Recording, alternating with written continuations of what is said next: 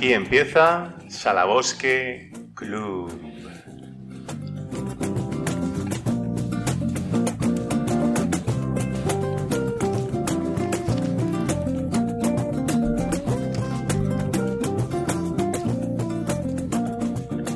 Bienvenidos a otro capítulo más, queridos seguidores, en las tertulias de Salabosque Club de Cultura y Opinión.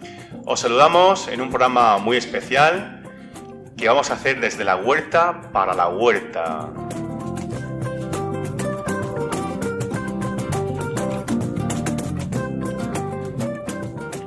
Y hoy vamos a hablar de la huerta, es un programa muy abonico, muy huertanico, que nos ha regalado nuestro colaborador, don Ricardo Delgado Guadalupe, en, un intento de recoger su devoción por la huerta de Murcia.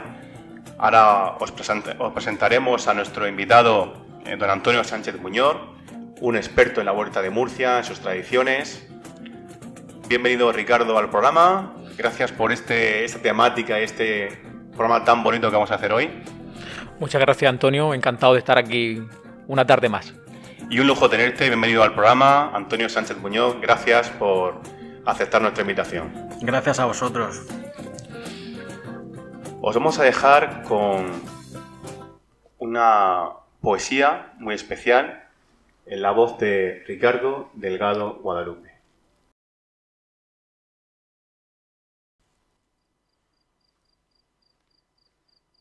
¿Para qué quieres que vaya? para ver cuatro espigas arrolladas y pegadas a la tierra, para ver los sarmientos ruines y mustios y ennúan las cepas, sin un grano de ni tampoco siquía sombra de ella, para ver el barranco, para ver la laera, sin una matuja, para ver que se embisten de pelar las peñas. Anda tú si quieres, que a mí no me queda ni un soplo de aliento, ni una onza de fuerza, ni ganas de verme ni de que me mienten siquiera la cosecha. Anda tú si quieres que yo pues que nunca pise más la senda, ni pues que la pase, si no es que entre cuatro ya muertos me llevan. Anda tú si quieres. No he de ir por mi gusto si en cruz me lo ruegas. Por esa sendica por ande se fueron para no volver nunca tantas cosas buenas. Por esa sendica, esperanza, quereres, suores todo se fue por ella. Por esa sendica se marchó aquel hijo que murió en la guerra. Por esa sendica se fue la alegría. Por esa sendica vinieron las penas. No te canses, que no me remuevo. Anda tú si quieres y déjame que duerma. A ver si es para siempre, si no me despertara. Tengo una cansera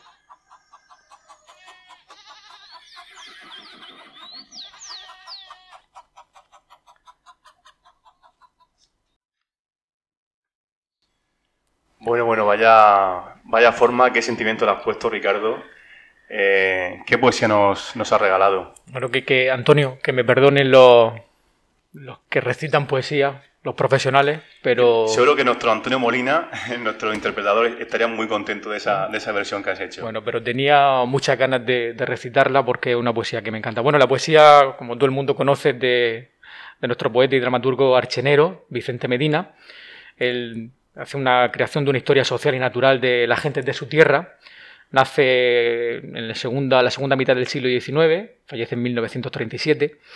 Y bueno, se mezcla, eh, eh, rescatamos las líneas escritas también por la Fundación Vicente Medina, en donde hablan de un romanticismo sentimental, donde se observa la, observación naturalista y de denuncia social, con una mirada noble. En aire murcianos, que es donde está este, este poema, eh, llamado Cansera. Tenemos por aquí el libro.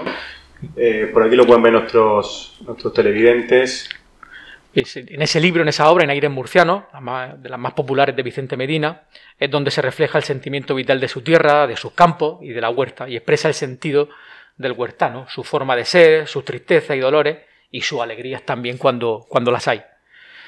Eh, si alguno estaría interesado en esta obra también, bueno, pues, pues citar a Francisco Javier Díaz de Revenga y a Mariano de Paco con su historia de la literatura murciana y a, María Josefa Díaz de Revenga con su obra La poesía popular murciana, Vicente Medina. Bueno, es una auténtica joya y yo creo que recoge muy bien ese, como dices, ese dolor de la huerta, ¿no? de, lo, que cuesta la tierra y, lo, que, lo que impregna y las consecuencias de, la huerta, ¿no? Pues Eh, así, Antonio, yo eh, planteaba unas reflexiones, ahora seguro que a lo largo del programa, ahora cuando presentemos a, nuestro, a nuestro experto, eh, Antonio, los, sentimientos que quedan hoy día relacionados con ese desaliento y esas adversidades que sufre el huertano, descrito por Vicente Medina, si existe alguna mitificación de la huerta, si puede compararse también esas emociones de, de desaliento y adversidad con las que hoy sienten a lo mejor muchos murcianos al ver que la huerta como matrimonio de vida está desapareciendo, o incluso si esas palabras de cansancio deben servir también de acicate para recuperar ese patrimonio cultural, ese patrimonio histórico. Yo creo que el, programa de hoy, como, como, bien dice, se va a quedar en el corazón de, los murcianicos, de los murcianos, de, los huertanos, porque al fin y al cabo, como, como a él le gusta recalcar a, nuestro invitado Antonio Sánchez, eh, ¿qué tenemos en Murcia? En Murcia tenemos la huerta, ¿no? Eh, como, como, un patrimonio que tenemos que recoger, pero también como, como algo a, volver a recuperar y, a ensalzar, ¿no? Pues sí, Antonio, voy a pasar ahora a presentarlo. Tenemos aquí, tengo a mi derecha Antonio Sánchez Muñoz, él es responsable, gestor eh, en el perfil en redes de la plataforma Acción Huertana. Bienvenido, Antonio. Gracias.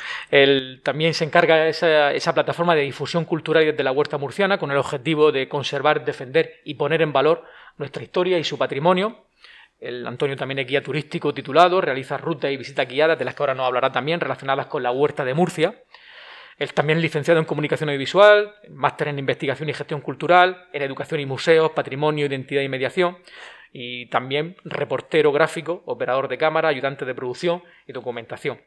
Y además también es director y productor de varios documentales, entre ellos La anguila en tus manos, La gramansa, una playa en la huerta y Ahora la huerta, del que seguramente luego podremos hablar y él nos irá contando. Por supuesto, por supuesto. Pues qué lujo, qué lujo tenerte, Antonio Sánchez Muñoz, gracias por estar aquí. Y eh, como, como bien decías, eh, como decía Ricardo en, tu presentación, yo creo que por encima de todo te calificas como un amante de la huerta, ¿no? Hola, buenas tardes, muchas gracias por invitarme a este espacio cultural. Y bueno, sí, amante de la huerta porque no me queda más remedio, porque vivo en la, vivo en la huerta como, como casi todos los murcianos que vivimos en el Valle de Segura. Entonces, eh, yo pienso que la huerta es un espacio en el que tenemos que fijarnos, tenemos que mirar, porque es a la vez nuestro, nuestro, el lugar donde vivimos, pero también en, nuestra, nuestro futuro, en el sentido de que nos, nos puede proveer de alimentos de calidad, también nos, nos da una calidad de vida y, por supuesto, pues un, un paisaje que es único eh, en el mundo y de los que quedan pocos en Europa. Y es un paisaje el que, que hay que tener, eh, un paisaje muy frágil, el que hay que tener mucho cuidado, hay que cuidarlo y respetarlo. Fíjate, Antonio, que nos hablas de, de la huerta con, con ese sentimiento, con, con, para ponerla en valor, como estamos hablando, pero eh, vamos, vamos a empezar desde el principio, si te parece. ¿Cómo, cómo surge esa huerta? ¿Qué, qué datos tenemos? ¿Qué, ¿Qué, nos puedes contar de ese, de ese origen de la huerta de Murcia? Vale, pues eh, en un primer momento la huerta se, se, crea pues desde que los musulmanes fundan Murcia en el, en 825, pero oh, recientemente se han encontrado unas monedas en, en, la alcantarilla, en el acueducto de los Arcos, que ha sido restaurado eh, estos últimos años.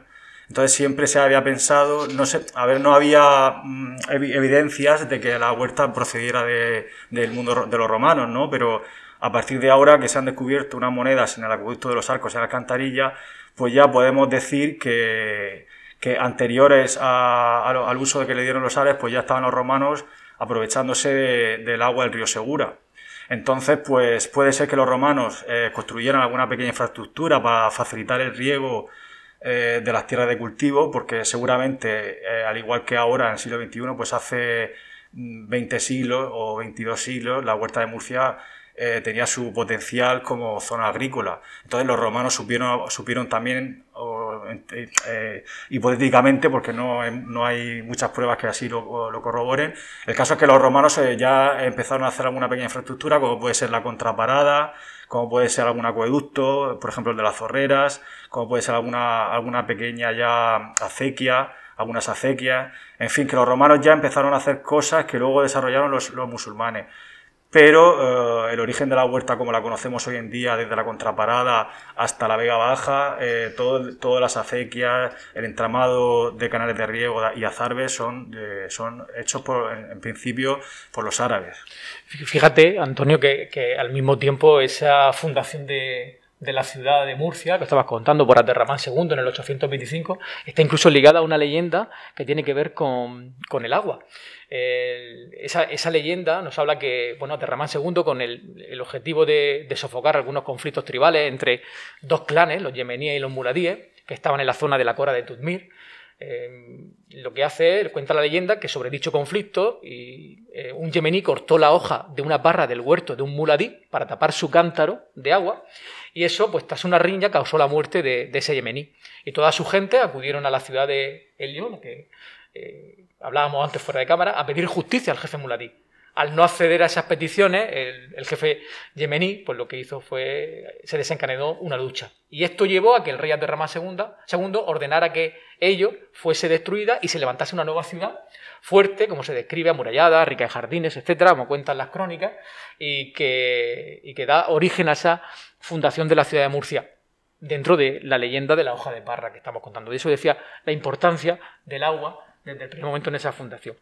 Eh, Antonio mm, contaba el, origen de la huerta, cómo estaba, la, vinculaba directamente eh, todo ese sistema al mundo musulmán, pero ¿cómo? Porque es una pregunta que nos hacemos muchas veces y seguro que algunos de, los que nos están escuchando y nos están viendo desconocen, ¿eh? porque es muy curioso, aún teniéndolo aquí en la propia ciudad, no sabemos cómo funciona. ¿Cómo, se articula el sistema de riego de toda esa huerta de Murcia, que además ocupa cuatro municipios, que sería el de Murcia, Alcantarilla, eh, o Alcantarilla Murcia, Santomer y Beniel, si no me equivoco, Antonio, ¿verdad? Sí. Pues cuéntanos, ¿cómo se articula elementos con la contraparada, esas acequias? Vale, pues el, río, el río pasa, llega, llega, digamos, a la Vega Media, la Vega Media empieza eh, en, la contraparada, que hay un, pequeño estrechamiento de, de colinas, de montañas, entre Jabalí Nuevo y Jabalí Viejo, y entonces ahí eh, se considera que empieza la Vega Media, desde la contraparada hasta Orihuela que engloba los cuatro municipios que has dicho, Alcantarilla, Murcia, Santomera y Beniel. Entonces, el río Segura, eh, ahí en esa zona entre Jabalí Viejo y Jabalí Nuevo, se construyó eh, el azud mayor o una presa, el, azud es una, significa presa en, árabe, se construyó el azud mayor para elevar las aguas del río y con esa elevación, el agua, con esa elevación se permitía que, el agua eh, se bifurcara, saliera por un lado y, por otro. Quiero decir con esto que el río se dividía, gracias a la contraparada, se divide en dos acequias mayores, que son la del norte, que se llama Al-Jufía, y la del sur, que se llama Al-Qibla. Eh, los árabes no se calentaron la cabeza, le dijeron la del norte y la del sur. Al-Juf es al norte y la Qibla, Al-Qibla es la del sur.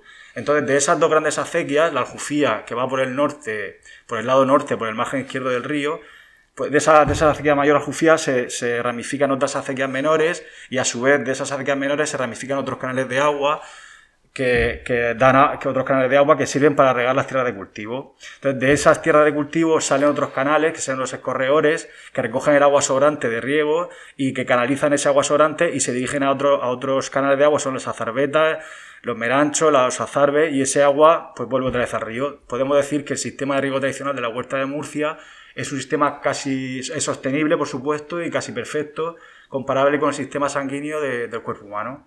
Es decir, que no se desperdicia prácticamente una, gota de agua. Claro, esa es, la, idea con la, que, con la que los árabes construyeron el sistema de, azarbes y de, acequias y de, azarbes. El sistema de acequias que da agua a la tierra se, también se llama aguas vivas, porque es el agua que sirve para cultivar y para que, la, para, la tierra vaya. Y luego el sistema de aguas muertas, que es el sistema de, canales que recoge ese agua sobrante de, del riego y que vuelve otra vez al río.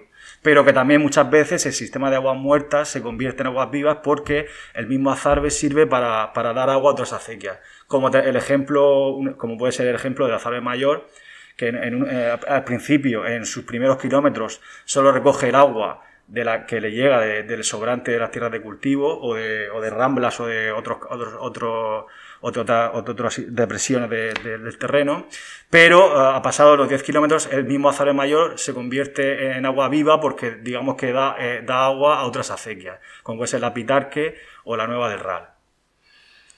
Qué lujo, qué lujo.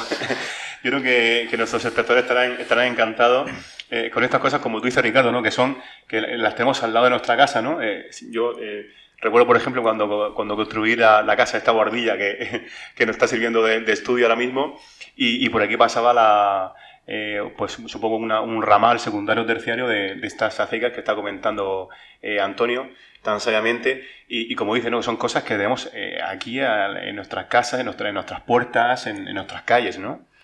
Así es, eh, por eso lo decía, que muchas veces es desconocido. Yo cuando nos paramos a hablar con algún amigo, estamos hablando de esto, de lo que estamos viendo, y dice, bueno, pues yo lo desconocía, sé que hay acequia, pero no sé cómo funciona realmente ese, ese sistema de riego. Eh, antes hablaba Antonio de la acequia que pasaba por aquí cuando estaba en la casa, no, sabemos, pero seguro que ahora la vamos a buscar cuando termine el programa, a ver el nombre de la acequia, porque al final nos estamos convirtiendo en, buscadores de nombres de, de acequia. Y, lo bueno, como nos comentaba antes Antonio, es el uso de las tecnologías, ¿no? Pues eh, hoy día supongo que todas estas cosas se pueden chequear, se pueden comprobar en Internet, ¿no? Sí, hay, hay, varios, hay, hay cartografías en Internet disponibles para la gente a través del portal de la comunidad autónoma o de otro, otras páginas web en lo que se puede eh, ver el, nombre de las acequias, se puede ver el recorrido y se puede también viajar en el tiempo con planos antiguos de otras épocas, también pues para darnos cuenta de cómo ha cambiado el paisaje de la huerta. Antonio, hablaba de las acequias, de la contraparada, de las acequias mayores, del resto de acequias, las canalizaciones, eh, los brazales, los regaderas, los azarbes, ese sistema circulatorio. Pero todo eso, eh, al final, eh, va circulando en medio de un terreno, en un espacio geográfico, en el que hay un patrimonio material importante que se crea en torno a esa huerta y, que incluso que se ha servido de ese discurrir del agua de las acequias. Hablo de azul, de, los azudes, de los castillos, de las fortalezas, del acueducto. ¿Qué patrimonio material tenemos en la huerta de Murcia? Eh, que es fundamental para entender al final nuestro, nuestro presente atendiendo a ese pasado. Pues el patrimonio de la huerta es abundante y bueno, abundante lo fue y cada vez menos, ¿no? Pero el patrimonio de la huerta es súper importante porque todo ese patrimonio que surge, surge, surge gracias a las acequias, al agua. Murcia, la ciudad de Murcia, el municipio de Murcia, le debe todo a, su, a sus acequias, le debe todo a la huerta. Porque la huerta, eh, gracias a la huerta, la gente pudo prosperar y ha podido vivir. Eh, y, gracias al agua, en última instancia, ¿no? O sea, el agua y la huerta son dos cosas que van unidas y así tienen que ir. Porque, pues, porque es el motor económico de, del municipio de Murcia y lo ha sido a lo largo de la historia. No ahora, hoy en día ya no, pero lógicamente, eh, antiguamente, pues con la seda, eh, con las fábricas de conserva, en fin, eh, la, huerta, el agua la huerta y los productos de la huerta ha generado una serie de, industrialización que ha traído prosperidad y riqueza a, los habitantes del Valle del Segura. Entonces, ese, eh, cuéntanos algo, danos, ilústranos un poco sobre algunos mm, restos de ese patrimonio material que tenemos. No sé, por ejemplo, se me ocurren las norias.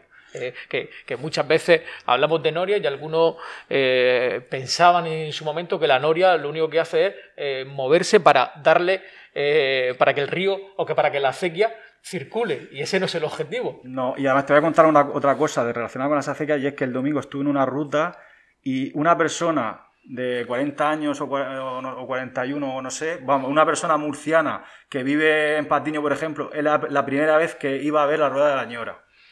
O sea, ya eso, eso, ese, ese, este dato ejemplifica, un ejemplifica eh, ahora la, la, relación que tiene ahora mismo la gente con la huerta. El conocimiento. El conocimiento total. Sí.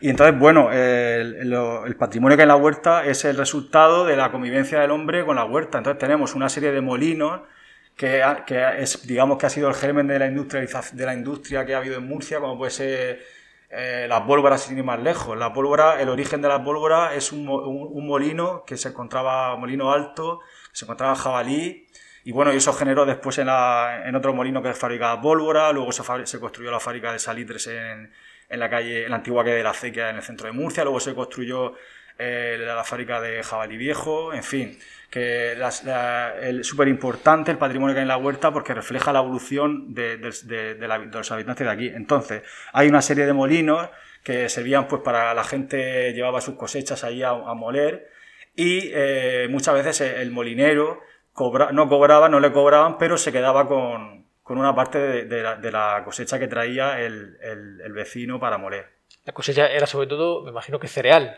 Sí, antigua, hace unos años había más cereales que ahora en la huerta. No había tanto tanto, tanto, tanta hortaliza. Antes había más cereal, eh, trigo, cebada.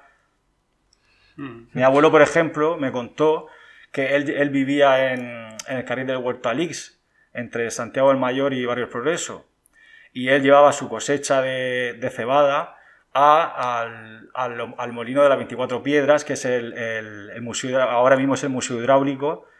Ahí llevaba su, cosecha a que, a, que, se la moliera. El Museo de los Molinos, que está en el río Segura. Sí, sí, el, Museo Hidráulico. El puente, de los Peligros. Sí, sí, sí.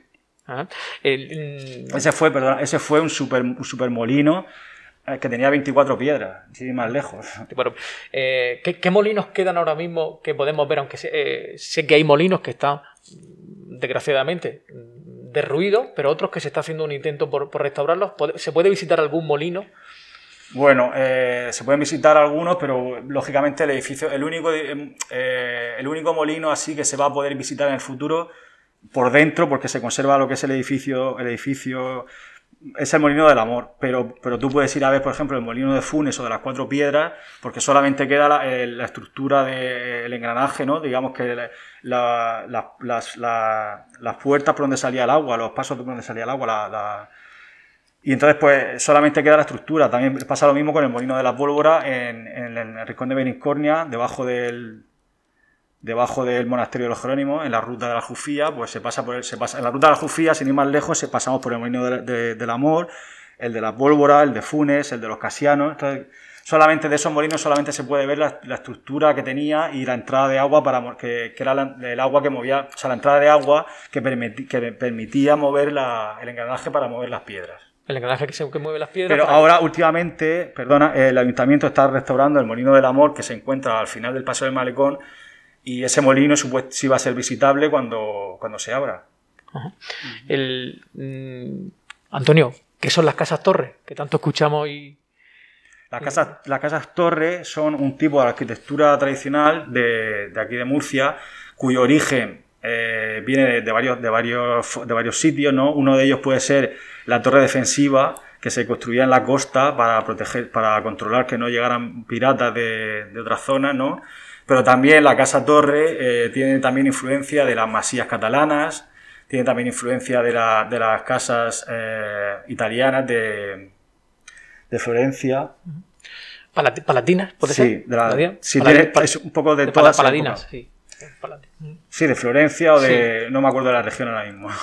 Bueno, entonces eh, las casas torres servían, pues digamos que era las, por un, pudiera ser por un lado la segunda residencia de, la gente, los señores, de la gente adinerada, y también era el cuartel, de, el cuartel general, digámoslo así, de, las funciones agrarias que desarrollaban allí. Allí tenían, la, tenían el cuartel general donde guardaban los aperos, la cosecha, pero también servía de casa de veraneo o para pasar allí el descanso. Entonces muchas casas tienen ermita, porque la gente pudiente de aquella época, pues eh, para, para, no mezclarse con, con, el vulgo, pues no, digámoslo así, pues se, se, construían su propia ermita y llamaban a su, propio, a su propio cura que le diera misa exclusivamente a ellos. El ejemplo más bonito de Casa Torre, que explica esta relación de, de la gente pudiente con, la, con el campo, puede ser la Casa Torre Almodóvar. Sus propietarios, los condes de Almodóvar, son los que tienen el, Palacio Almodóvar, que se encuentra en la Plaza Santo Domingo, el que, donde, el que, el que alberga el, el Burger King, famoso restaurante, Entonces, esa gente, esos, señores, esos, esa gente adinerada de Murcia, pues tenían su casa en la ciudad, que es el Palacio de Almodóvar, que tenían su propio paseo, pasadizo para acceder a la iglesia, sin pasar por, la calle, que es la calle Arco de San Juan. Eh, el Arco de Santo Domingo. De Santo Domingo, perdón. Sí, la iglesia, para la iglesia de Santo Domingo, en este caso sí. El arco, de Santo, el arco de Santo Domingo para pasar a la iglesia. Y esta familia, los Almodóvar, tenían este palacio en la ciudad, pero a su vez también tenían la Casa Torre Almodóvar en la Huerta de los Ramos. Que es una que si, si el público no la conoce, o, tenéis que buscarla en, en, YouTube, que hay unos vídeos chulísimos de, de ese sitio, que es una casa muy espectacular. La, Casa Torre además tenía en la planta superior donde se... Claro, la Casa Torre también se llama Casa Torre porque aparte es una casa de grandes dimensiones que la verdad es que y podemos imaginar en el siglo XVIII eh, la huerta de Murcia con sus construcciones típicas de barracas en su mayoría y las casas torres que eran, digamos que eran los rascacielos de aquella época porque la gente se sentiría realmente impresionada al ver las casas torres. Entonces las casas torres, las, eh, casas torres tienen eh, una planta baja, digamos, destinada a, a, la vivienda o también puede ser para la cosecha y en la parte superior, en la, planta de arriba, en la planta intermedia, pudiera estar la, vivienda y arriba, en una segunda planta, también pudiera servir para eh, la crianza de gusano de seda. En realidad no hay dos casas torres iguales, cada una es diferente y una, una se parece más a una cosa, otra, una se parece más a una casa de veraneo y otra se parece más a una casa agrícola. Pero en general todas responden, todas tienen la misma función de de casa de veraneo, de centro, de cuartel general de las labores agrícolas y también para la seda. Muy, interesante, Antonio. Lo y casas torres, hay muchas casas torres por ahí perdidas en estado ruinoso. Incluso, Antonio, perdona, incluso cerca del centro de Murcia, ¿no? Sí, sí, claro. En los alrededores, claro. Arboleja, Arbatalía. Efectivamente, en la ruta de la Jufía que solemos hacer de la Nación Huertana, pues pasamos por la Casa Torre de los Castaños, que es una, tiene eh, la Casa Torre de los Ermita de los Clérigos, la Casa Torre de los Cerezos, en fin, son diferentes, son, son, son diferentes todas, pero todas responden, digamos, al mismo esquema. Podríamos incluir también ahí la casa sobre la que se ahora mismo alberga el Museo de la Ciudad de Murcia, en la ruta, en Sí, la casa, sí, también. La, familia Ferrer creo que también La familia López Ferrer era la antigua propietaria del actual Museo de la Ciudad de Murcia y la casa, la casa, la casa López Ferrer está construida en una antigua casa torre que se llama Casa Torre de Junterón, de Junterones, que eran los mismos que, tenían la, que tiene la capilla en la catedral. Estamos hablando de la, de la calle Cisclo Díaz, en Murcia. De la calle Cisclo Díaz, eh, Díaz que era la antigua calle de la acequia. Pues se llamaba así porque la calle, o sea, porque la acequia iba destapada y, y, se quedó con ese nombre. Que de hecho ahora salían noticias en prensa reciente como que querían eh, poner, eh, levantar esa o, darle visibilidad a la acequia de la Aljufía en algunos de sus tramos para que la gente la conociera, porque la acequia de la Aljufía pasaba precisamente por allí, de eso no hemos hablado, pero sí que entra por el, por el Jardín de la Seda, Antonio. Sí, sí, la, acequia, la acequia mayor Aljufía, en su recorrido urbano, entra por la ciudad por el Jardín de la Seda y discurre por todo el arrabal, de, el famoso arrabal de la Risaca, ¿no? Digamos que discurre por el, por el extrarradio de la primigenia ciudad musulmana de Medina Musilla. La muralla originaria de Medina Musilla, digamos que iba, va por, por la calle Santa Teresa y 200 300 metros más para arriba ya discurre la acequia.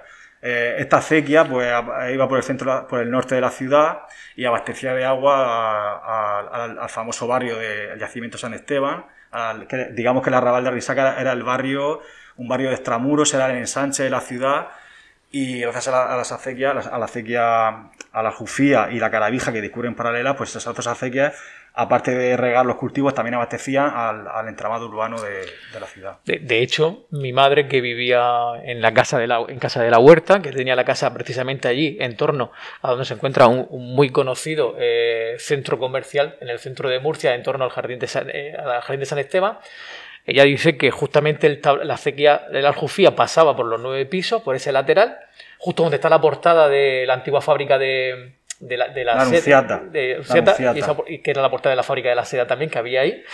Y dice que justamente ahí en esa esquina estaba el tablacho para eh, que, había un brazal que iba hasta su casa y de su casa había una, una regaera y entonces ella me contaba eso justamente en los nueve pisos. Y de hecho, Antonio, se puede bajar, bueno, no podemos bajar, pero se puede, hay quien ha podido visitar esa acequia que sigue, está de forma subterránea y que se puede atravesar. Claro, la, la acequia de la Jufía, eh, hemos bajado algunas veces. Eh, a ver, es una acequia grande que tú puedes abrir los brazos cuando estás abajo y incluso también puedes, eh, quedarte de pie porque es, una acequia mayor que en origen su, ancho es de 20 palmos, como está estipulado según las ordenanzas, que la acequia mayor tiene que tener 20 palmos de ancho, al igual que los brazales mayores también. Entonces, eh, eh, el recorrido es el mismo, o sea, la acequia está allí desde hace más de mil años.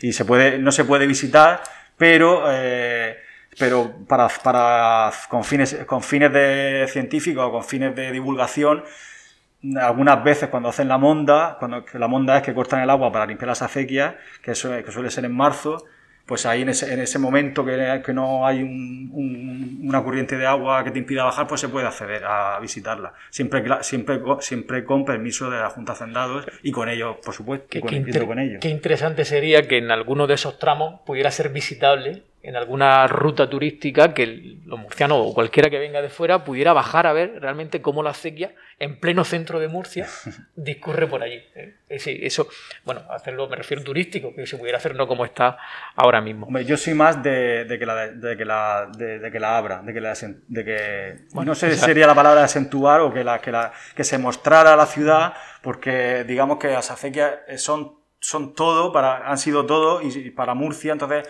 una ciudad que mira por sus acequias, digamos que está orgullosa de su pasado y de, y de la huerta y de lo que significa mm, la huerta, las acequias, cosa que hasta ahora no, se ha visto eso. Hablaba Antonio de, hemos hablado de Noria, de Molinos, de Casas Torres, pero también hay algo importante, que, es la vida, la fauna y la flora de la huerta de Murcia nos da unas pinceladas de qué podemos encontrarnos.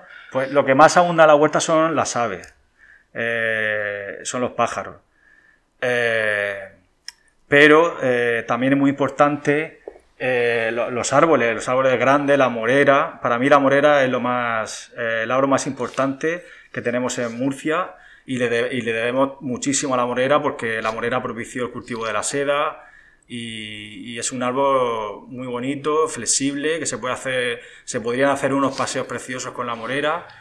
Y en cambio, sin embargo, no vemos que mucha gente no, no la respeta, las corta, las talan. Y bueno, luego también tenemos los plátanos de sombra, que son árboles de, de gran tamaño, que son, es un árbol muy huertano, y luego también, y luego personalmente a mí me gustan mucho los erizos, porque yo vivo cerca de, bueno, vivo en, la, vivo en Montecino, que digamos casi huerta ya, que es huerta, y allí eh, a, 200, a 100 metros desde mi, propio, mi propio balcón he visto erizos correr, por, pasar por cruzar la calle, en fin, que, que a pesar de, de, toda la cochambre que, en, la que, en la que se ha convertido la huerta en los últimos tiempos, ¿no? A pesar de esa cochambre hay mucha vida. Porque en el radio de 100 metros, 200 metros tenemos, pues tenemos eh, una, una, parra, un manzano, un peral, una morera, un granado, eh, una higuera, eh, etcétera, etcétera. Y luego también tenemos un erizo, serpiente o culebra, en fin, que y todo estará también relacionado con el agua. Si, si, si, quitamos el agua, si intubamos las acequias, si encementamos las acequias y no permitimos que el agua discurra, pues toda la fauna y toda la flora desaparece. Y por consiguiente, eh, se elevan las temperaturas y eso es un tema que nos perjudica a nosotros también. O sea que debemos respetar y cuidar tanto el patrimonio, tanto el patrimonio cultural como el patrimonio natural, porque está totalmente relacionado con nuestra calidad de vida.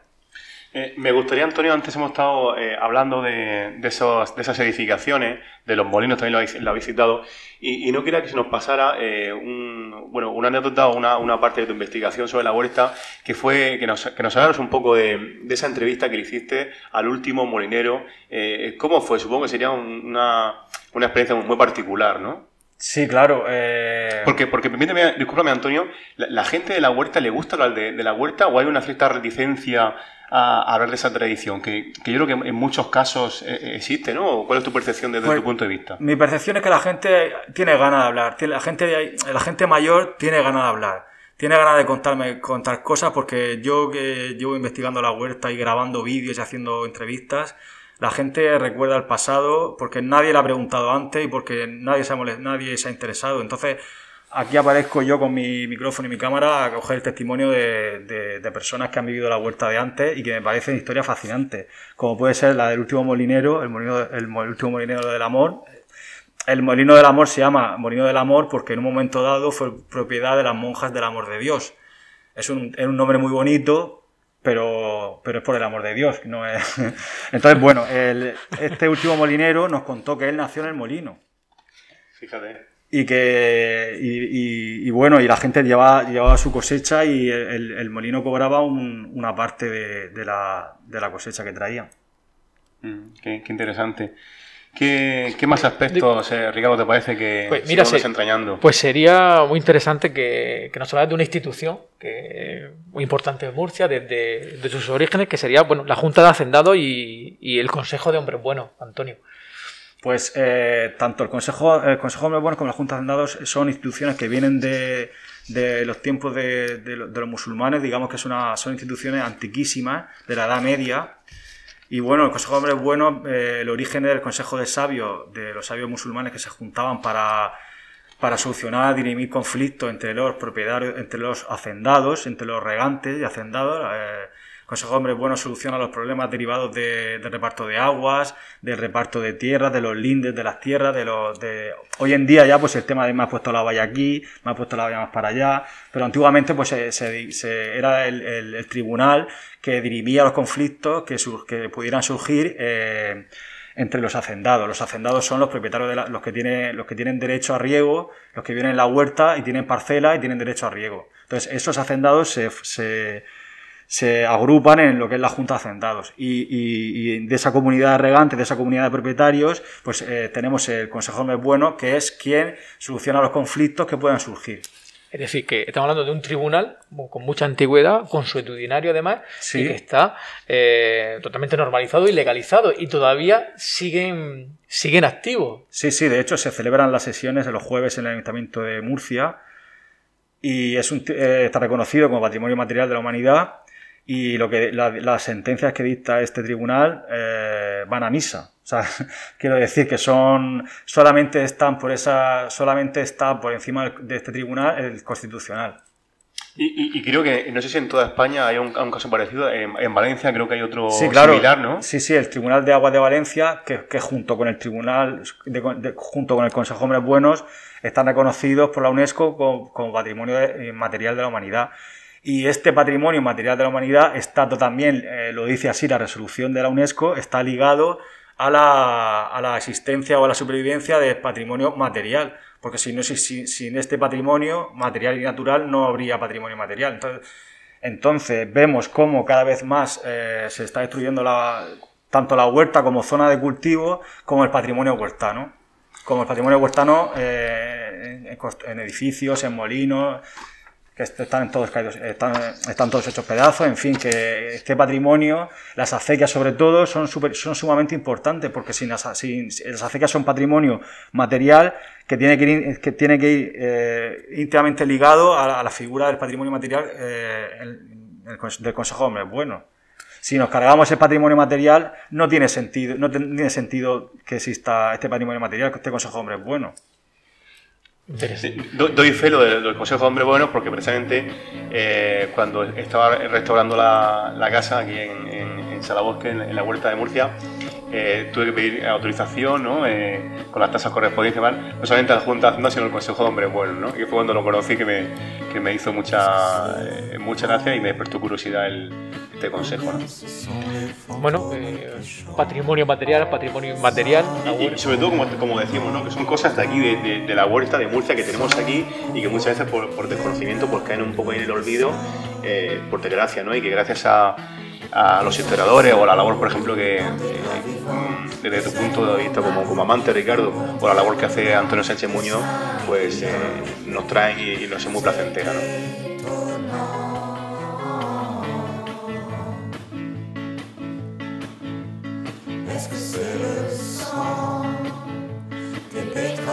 Sanglote dans la pente, la pente qui descend, un toboggan pour les singes?